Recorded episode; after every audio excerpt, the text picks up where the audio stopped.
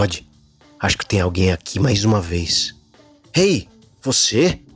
Você de novo? Certeza que esse é o canal. Eu já avisei. Aqui no Jazz Vaneio, sim, Jazz Vaneio. Ou devaneio do jazz, só se fala de música boa, e em particular de álbuns de jazz. Brincadeiras à parte, vos fala Marcelo Linueza de Barcelona, em inestimável companhia do Mr. Rod Leonardo from New York City. Nosso primeiro Jazz Vaneio, mais uma vez, eu sempre esqueço. Bem-vindos, sejam bem-vindos. Abre uma expedição aos anos 90, dividido em quatro partes ou atos. Cada ato na realidade, é um podcast diferente sobre um álbum específico dentro da temática proposta. O jazz nos anos 90, nesse caso. Chegamos então no quarto e último podcast que compõe esta casual expedição aos anos 90. Concluímos nosso desvaneio número 1 um, em plena voragem das cloacas, becos e ruínas neo-iorquinas. Um improvável e obscuro coquetel de cores, odores e tramas forjados pelo quinteto Lost Tribe em seu debut auto-intitulado de 1993. Let's go!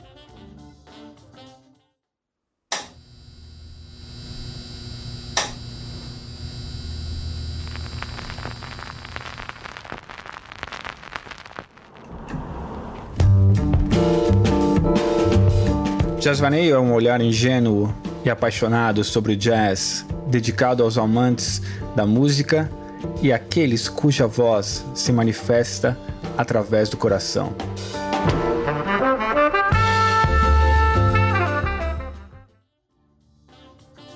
A banda foi muito curiosa, cara. Essa banda caiu na minha mão também com o espólio de CD do meu primo. Quando eu recebi aquele monte, é, recebi aquele monte de CD. Isso não é um spoiler, isso é um tesouro, meu amigo. É um tesouro, né? Isso, é...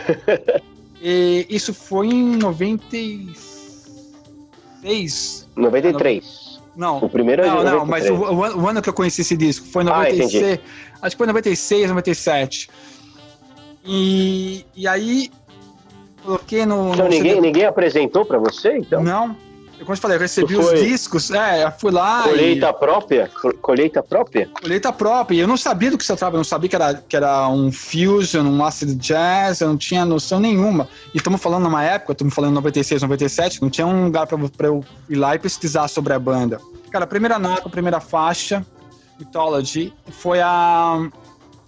Cara, quando eu via a mix. Eu, não, eu era moleque, eu não tinha noção nenhuma de mixagem, de produção, de coisa. Mas quando eu vi a qualidade da bateria, a gravação. Esse disco é altamente comprimido, mas ele é um disco de uma qualidade de gravação e mixagem, que foi um disco que eu coloquei no meu aparelho, eu senti a caixa na, na minha cabeça, o bumbo no meu estômago.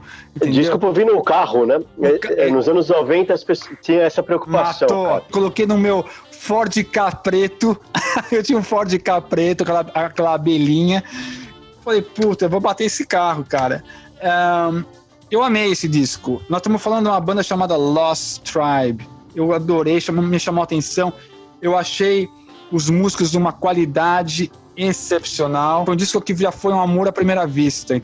Eu esse, essa banda é uma banda de, feita de, de músicos de estúdio, tá? São todos músicos de jazz de estúdio que tocaram com várias pessoas, que eles se reuniram brothers e fizeram uma versão de jazz é, Don't Sleep Until Brooklyn, sabe?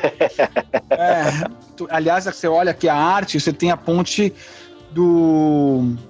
Não é a ponte do Brooklyn, mas a, a, a Manhattan Bridge, que, que dá, né, na parte do Brooklyn, Brooklyn dá para um bairro muito legal que chama Dumbo. E, porra, é, é um álbum que hoje eu ouço e falei, meu, isso aqui também é, é uma fotografia do Brooklyn. E, e a primeira música, para mim, vem com um baixo de.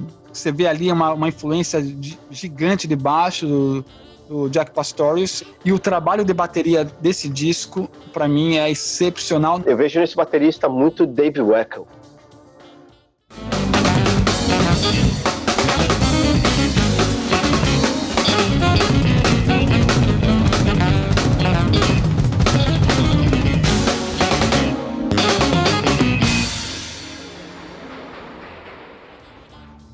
Disco eu passei pro Marcelo alguns dias, uma semana atrás, que eu recomprei ele na Discogs, porque esse disco depois, infelizmente, ele sumiu nos no, no meus discos que ficaram no Brasil.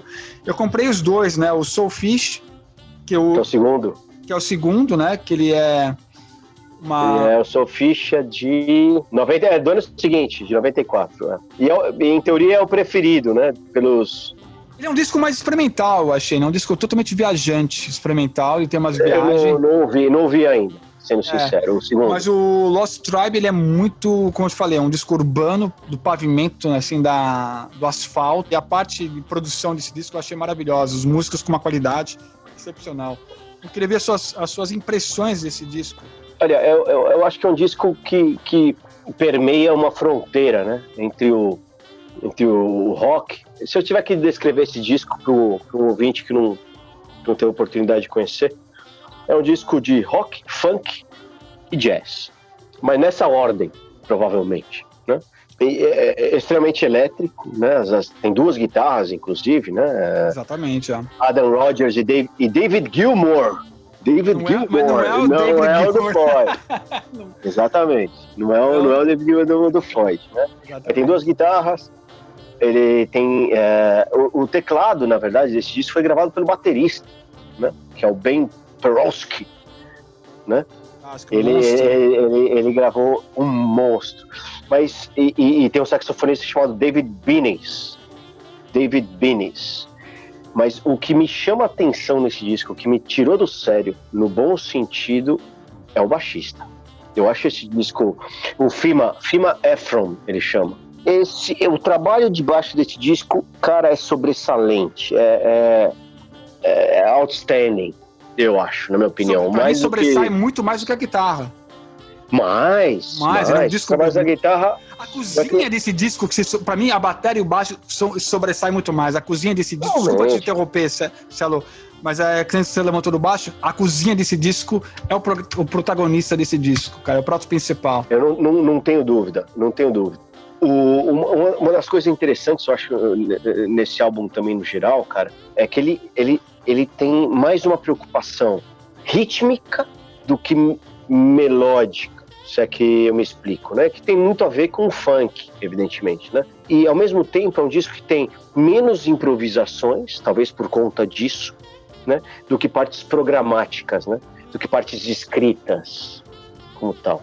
Então, é, enfim, é, tem muito do funk, tem muito, eu acho, falando como eu tinha uh, dito antes, de propostas como Living Color, por exemplo, né? É, principalmente no trabalho das guitarras, eu acho, e, e influência na parte do baixo também de Marcus Miller, de Miroslav Ritus, Dom Patitucci, inclusive, enfim, é, músicos de estúdio antenadíssimo, que amam música, muito provavelmente, né? Vamos fazer o nosso fusion rock, funk, jazz, sem grandes pretensões, que é um disco, não é um disco pretensioso. Né? Não, né? que aliás é, também é um disco fora de catálogo, né? Um disco que você... Que é um disco... Você... Tem muito pouca coisa na internet, inclusive é. você vai procurar por aí, não tá, enfim, nas plataformas de streaming, você uhum. acha no YouTube, metade do disco você acha no YouTube, Exatamente. você consegue ouvir metade, tem muito de Yellow Jackets, por exemplo. Não sei Sim, se você certeza. conhece. Uhum. Tem muito de Weather Report, né? Que inclusive tinha o Paco, o Jaco, não, perdão.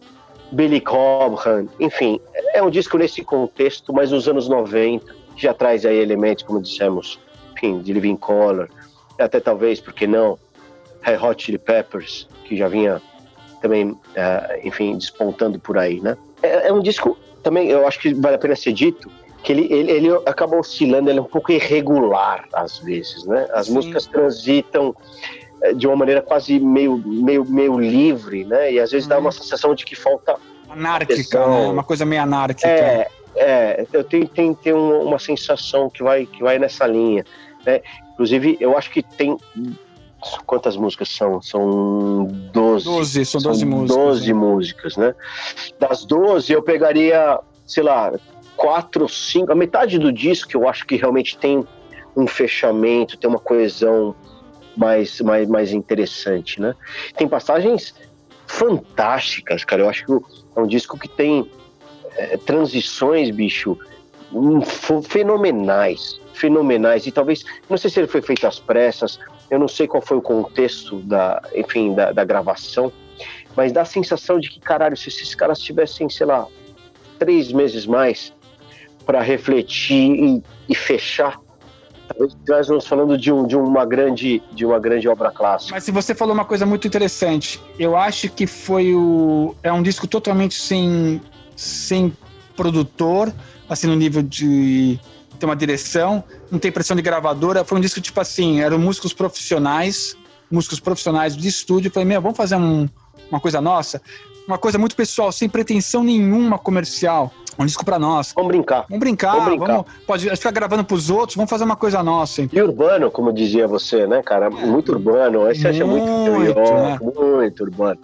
Se soa rua, só rua. Tem, tem, tem uma música que flerta, inclusive, com, com rap, né? Sim. Ou, sei lá, o, uh, o hip hop, né? Que é a Letter to the Editor, é a quarta música do disco. A quarta música. É, é uma faixa que tem vocais uh, recitativos, quase, né? Mas com, essa, com esse gingado, com essa coisa correteira. E, e, e, além, como você falou, né? Dos do samplers, né? Tem muito sampler, enfim, de, de metrô. E tem coisas nesse disco, bicho. Eu pego a faixa eu pego a faixa, a faixa número 10, chamada Full for Thought. Que eu acho provavelmente a, a, o maior expoente desse disco, cara. Ela tem um interlúdio ela tem, sei lá, uns dois, é, uns dois, três minutos ali no, no, meio dela. Acho que é uma música que tem uns seis minutos, eu acredito, né? Que tem uma, uma, uma, uma conjunção, uma convergência. Com convergência divergente, né? Na verdade, porque estão os, os instrumentos, ao mesmo tempo com vozes distintas, mas trazendo, enfim, um contexto e, e uma, uma elaboração convergente, no final das contas, que faz todo sentido, né? Digamos, a harmonia né? de bateria, guitarra, solando e improvisando livremente os três, com três vozes, é polifônico é, essa passagem. As coisas mais lindas desse álbum. Tem um clima super interessante, na minha opinião, e, e, e original. Eu acho que uma das coisas mais originais desse disco, eu, tipo, eu vou achar na música 10, na minha opinião, nessa, na Full for Thought. Inclusive, se a gente puder, vamos colocar um trecho desse som, porque eu acho fora de série fora de série, principalmente, sei lá, a partir do minuto 2, 2 e meio. Vamos tocar, vamos tocar.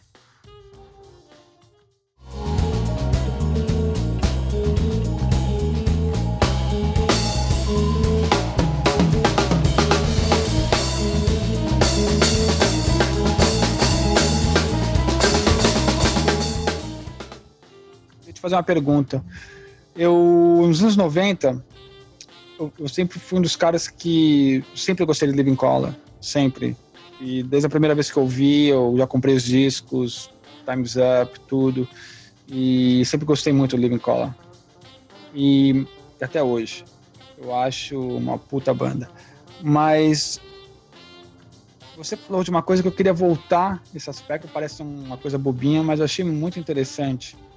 Eu nunca tinha associado a influência, uma coisa de Living Color nesse disco. E agora que você me falou, cara, tem tudo a ver, cara. Da onde que você tirou isso? Como que foi essa dedução do Living Color, cara? Porque eu nunca tinha reparado. E agora que você falou, para mim faz todo sentido, entendeu? É, Vernon. Vernon Reid, que é o guitarrista do, do Living Color, ele tem uma ele é muito original, na minha opinião. É um dos caras muito mais originais dos, dos 90, na minha opinião. E escutando o disco no geral, mas principalmente chegando na música 11, chamada TAVW. É notório, meu amigo. Diz que é mais que notório. Engraçado. Essa música poderia estar no Time's Up, do Living Color do 1990. Poderia.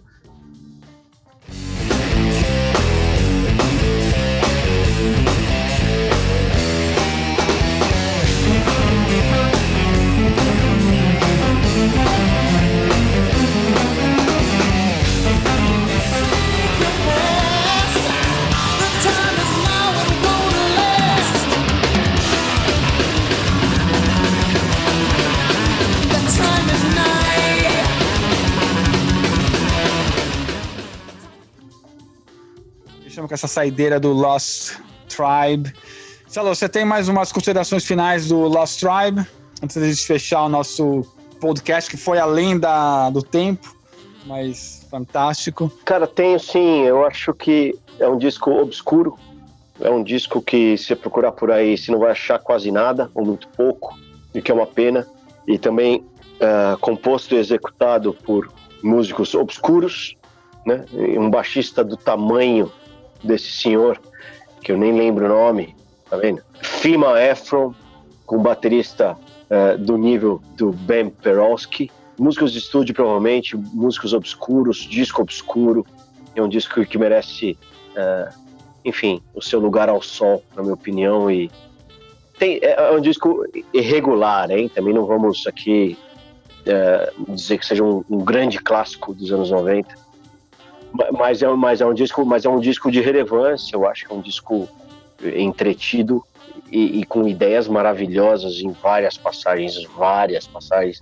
Insisto, provavelmente, eu não sei se é o caso ou não, mas se tivessem, sei lá, dois, três meses mais para refletir e, e, e, tentar fechar determinadas coisinhas. Acho que faltou uma produção um pouquinho mais. Eu acho que faltou um exercício de composição um pouquinho mais. Uh, um pouquinho mais detalhado, um pouquinho mais exaustivo.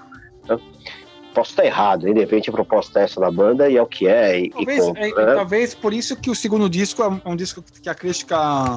Que a crítica... É, a crítica foi mais favorável no geral. Inclusive, eu te falei no começo que tem um terceiro disco, e eu vou citá-lo, que foi lançado em 98, chamado Many Lifetimes. Vou dar uma procurada. Uh, ele, é, ele é, inclusive, melhor ah. avaliado do que todos os anteriores. Terceiro disco, tá interessante. É, o terceiro melhor, uh, pelo, não pelos uh, ouvintes, mas pelo All Music. Pelo All Music, o melhor é o terceiro, tem quatro estrelas. O primeiro tem três e o segundo, que é o Soulfish, tem duas e meia. Só que, na opinião dos ouvintes, segundo All Music, o segundo é o melhor. É o que mais tem cinco estrelas. Esses discos chegaram semana passada, eu só conheci o primeiro. E o Soulfish é um disco que eu achei muito estranho. Ele, ele, ele, eu não posso nem classificar um disco como um jazz fusion. Ele é um disco totalmente experimental. É, e, e esse disco, o, o, primeiro que nós estávamos falando, ele tem, ele, é, é, aliás, é um disco super democrático, né? Nas composições. É. Todo mundo compõe um pouco, né? Não é um disco só do tecladista. É, é, tecladista não, perdão. É, do saxofonista, do David Binnis. David Binnis princípio é o líder da banda, entre aspas, ele não é o que mais compõe, necessariamente. Então é um disco também, nesse sentido, democrático. Então é interessante. Tem. Por isso que eu acho que é tão variado, né? Porque eu acho que as músicas, ainda que tenham essa pegada funk, jazzy, rock uhum. tal, é, as composições são muito variadas. E eu acho que é um disco que também é, é melhor pro final do que pro começo. Ele começa pior do que termina, na minha opinião. Eu acho que é um disco que vai amadurecendo à medida que ele vai acontecendo, né? E não é por exaustão, nem por teimosia. Mas Pergunta é... fatídica no nosso podcast para a gente encerrar, Celo, dos quatro discos que nós apresentamos hoje, qual que você leva para Ilha Deserta, cara? Tem que escolher um, bicho. É, é, é, é, é, botar uma faca no, no coração, velho. Eu vou ficar com o pé, eu vou ficar com, nesse, nesse caso, nesses quatro, eu vou ficar com o pé Mancini.